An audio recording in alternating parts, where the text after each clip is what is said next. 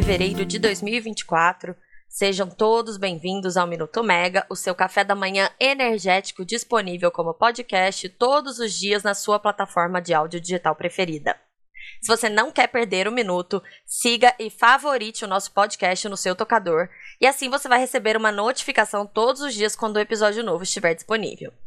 Para seguir bem informado, acesse megawatt.energy e se inscreva para receber de manhã a Mega News, a newsletter mais completa do setor, com todas as notícias importantes que você precisa para iniciar o seu dia. Eu sou Camila Maia, jornalista da Megawatt, e hoje vamos falar sobre mais um episódio da novela da renovação das concessões das distribuidoras, que ganhou novos contornos depois que a Câmara aprovou o regime de urgência para um projeto de lei que tira o debate do executivo, cria novos obstáculos para as renovações de concessões e cria até mesmo limitações no tamanho dos mercados livre e de geração distribuída. Também vamos falar sobre hidrogênio verde, novidades na governança da CCE, aposta da ES Brasil para os preços de energia e resultado da ENGE, além da agenda de hoje. Então, bora lá. Bom, ontem a Câmara aprovou o regime de urgência do projeto de lei 4831, de autoria do deputado Bacelar, que altera diversas legislações e leva para o Congresso o protagonismo na discussão sobre as prorrogações de concessões de distribuidoras. Chamou a atenção a imensa maioria que o, aprovou o regime de urgência, foram 339 votos a favor, apenas 82 contrários. E agora, com o regime de urgência, algumas formalidades do regimento serão dispensadas. O texto vai ser colocado na ordem do dia da sessão deliberativa seguinte ou seja, ele estará na pauta da próxima sessão. Claro que ainda tem muita coisa pela frente, mas a sinalização é muito ruim para as distribuidoras, já que há um entendimento consolidado de que, é pelos seus contratos atuais, as empresas têm direito às prorrogações ao fim dos períodos atuais. É, a primeira distribuidora que vai ter o contrato vencendo nessa leva é a EDP Espírito Santo. Ela já manifestou interesse em renovar, já falou bastante sobre isso aqui no Minuto. O governo ainda não publicou o decreto com as diretrizes dessa renovação. Na semana passada, o ministro de Minas e Energia, o Alexandre Silveira, disse que o decreto sairia em um mês, ou seja, em março, mas pelos prazos contratuais, o poder concedente deveria ter publicado essas diretrizes em janeiro, então já está mais de um mês atrasado e provavelmente vai atrasar mais ainda. O texto do Bacelar, que é a nossa novidade de hoje, né, tem tudo para agitar o mercado de energia, porque mexe com vários outros negócios correlatos ao setor de distribuição.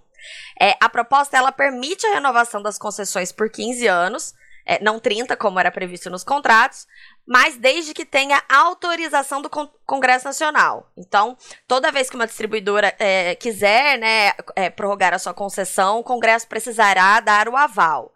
E aí, como contrapartida, as distribuidoras precisariam assumir custos de políticas públicas do governo por exemplo, investimentos na universalização do sistema de distribuição até 2030, mas sem repasse para a conta de luz. Hoje, quem banca essas políticas é o próprio consumidor, não é, apesar de ser uma política pública, não é o poder concedente que banca, é o consumidor, é, por meio dos encargos setoriais, né? A gente, a gente acaba pagando isso ali dentro de todos os subsídios que a gente paga dentro da conta de luz. É, e a ideia de repassar esses custos para as distribuidoras sem rebate na tarifa, ela é preocupante porque ela vai contra a lógica da distribuição, que é pela remuneração pelo custo e incentivo, né? É, são estabelecidas sempre metas de qualidade do serviço e uma remuneração regulatória. E aí, quanto mais eficiente for a distribuidora, maior é o seu retorno financeiro. É isso que estimula as empresas a fazerem investimentos, caso contrário, os negócios seriam inviáveis. É, vamos lembrar, empresas precisam remunerar o capital investido sempre ou seja, precisam dar lucro. É, como a distribuição é um setor muito regulado, é a ANEL, com as suas capacidades técnicas, que faz o controle de qualidade do serviço e verifica se as metas estão atendidas, não é o Congresso. Mas aí o PL leva isso para o Congresso, né?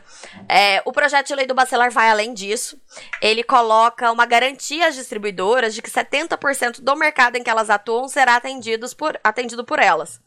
Ou seja, coloca um teto no Mercado Livre. É, o texto diz que os consumidores livres não poderiam renovar os seus contratos caso o patamar é, de, de consumidores livres supere, então, os 30%, né? O, o consumo livre teria que ficar em 30% do mercado. É, caso é, o consumo dos, desses livres né, suba e supere os 30%, eles precisariam retornar ao mercado das distribuidoras. E hoje o Mercado Livre já está bem maior do que os 30%, ele já está mais perto de 40% do mercado, e o, consumidor cativo, que é atendido pela distribuidora, já está mais se aproximando dos 60%, né? Então seria uma mudança grande. É, o texto coloca ainda um teto de 10% para inserção de geração distribuída nas áreas de concessão das distribuidoras. É, depois disso, as, as concessionárias não seriam mais obrigadas a conectar consumidores com GD na rede. Inclusive, quando esse texto estava na Comissão de Minas e Energia da Câmara, no final do ano passado, foi recebida apenas uma emenda de autoria do deputado Lafayette de Almeida, que é muito ligado ao setor de geração distribuída né, e geração solar, e a emenda dele sobe esse limite a 50% do mercado. Como eu disse, ainda tem muita água para rolar nesse assunto, mesmo que o texto seja aprovado na Câmara. É, a gente não sabe como ele vai ser aprovado, se vai ter é, é mais emenda agora de plenário, se é, no Senado tudo pode mudar. Enquanto isso, nada impede que o governo publique o tal decreto com as diretrizes. O problema é que esse assunto também ganhou forte interesse da Casa Civil, que é comandada pelo ministro Rui Costa, da Bahia, mesmo estado do deputado Bacelar.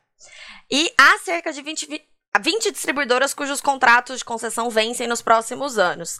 É, dentre elas, há grandes empresas como a Light, que é a segunda a ter a concessão vencendo, depois da EDP Espírito Santo. A gente tem a Enel São Paulo, a Coelba, é, e no total, essas empresas, né, essas 20 distribuidoras, representam cerca de 62% do mercado de distribuição do Brasil, com 55,5 milhões de unidades consumidoras e uma receita bruta de 168 bilhões de reais.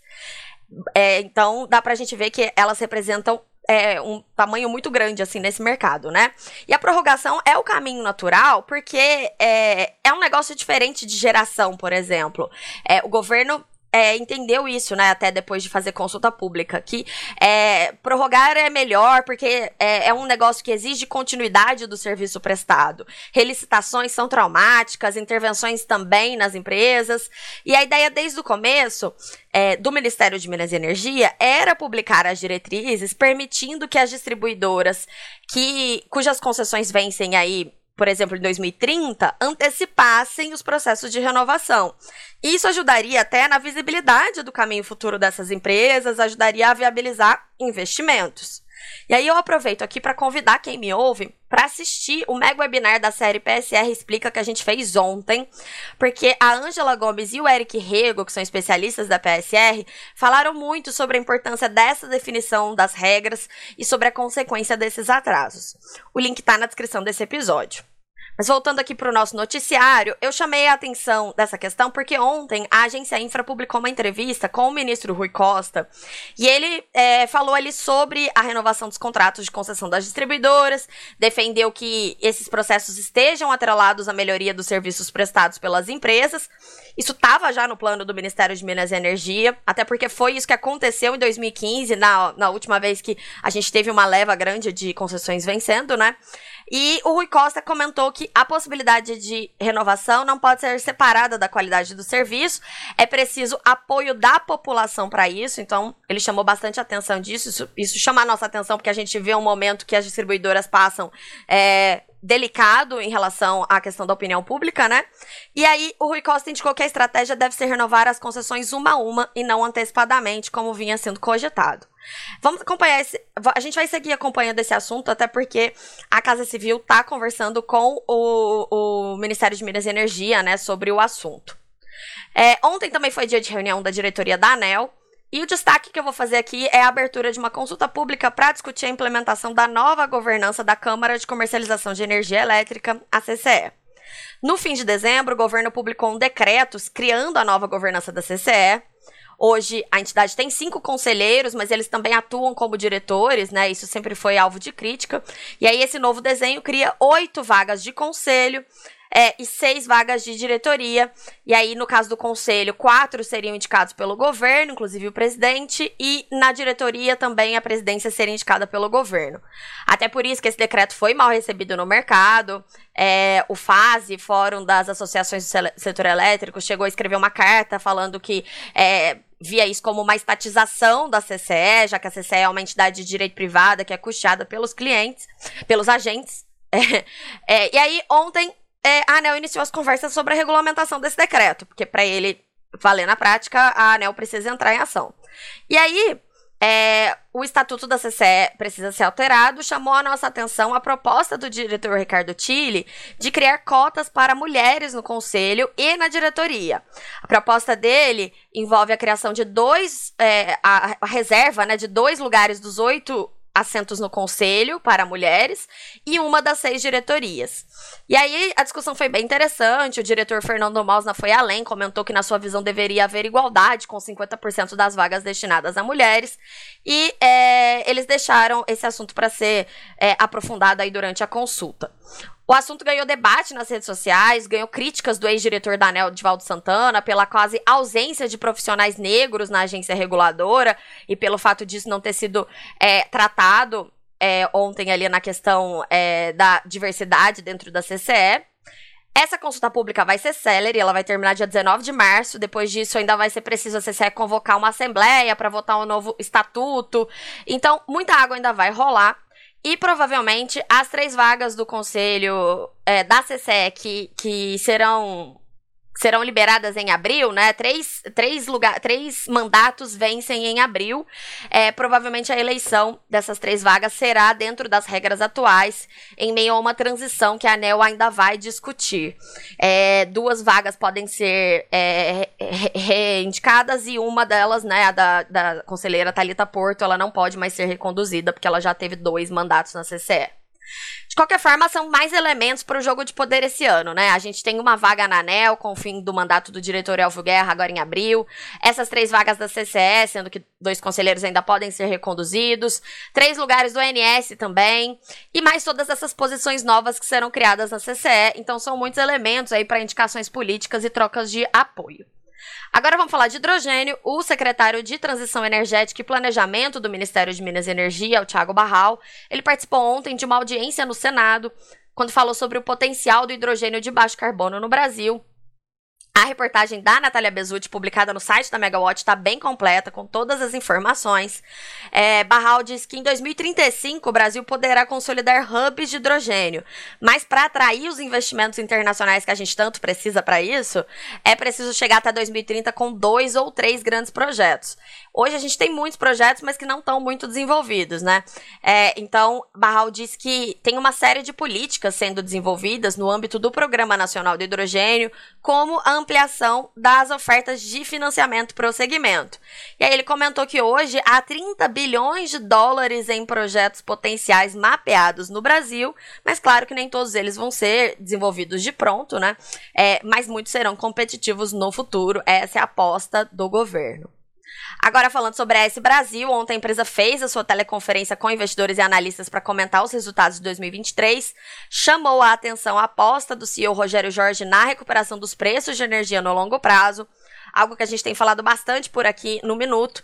É, segundo o Rogério Jorge, apesar dos níveis dos reservatórios ainda estarem relativamente confortáveis, em torno de 60%, a pressão adicional no sistema está causando preços de energia mais altos no longo prazo. Então, os preços estão retornando aos patamares de 180 a 190 reais por megawatt-hora para energia incentivada e 150 reais por megawatt-hora para convencional.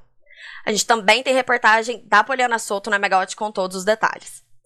É, o Rogério Jorge não comentou sobre a intenção de venda da, da AES pelos seus controladores, né? Como já era esperado. É, então, esse, essa especulação aí, né? Se a AES vai ser vendida ou não, continua no mercado. Semana passada, o Valor Econômico até publicou uma reportagem apontando as potenciais interessadas. Uma delas era a Engie. E agora a gente vai falar sobre a Engie, porque ontem a empresa informou seus resultados de 2023. A gente está em plena safra né, de divulgação de balanços do ano passado. E é, do quarto trimestre do ano também.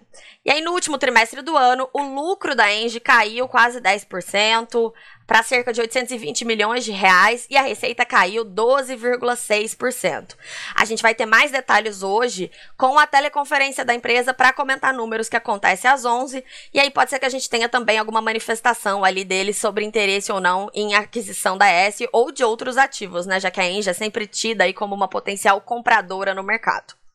É, a gente também tem hoje na agenda inauguração do primeiro terminal de importação de GNL do Pará, o terminal de Barcarena, da New Fortress Energy. É, o evento vai ter a presença de autoridades, incluindo o ministro de Minas e Energia, o Alexandre Silveira. Depois disso, Silveira vai visitar a Hidro Alo Norte, cujo consumo de gás ancorou a construção desse terminal de GNL.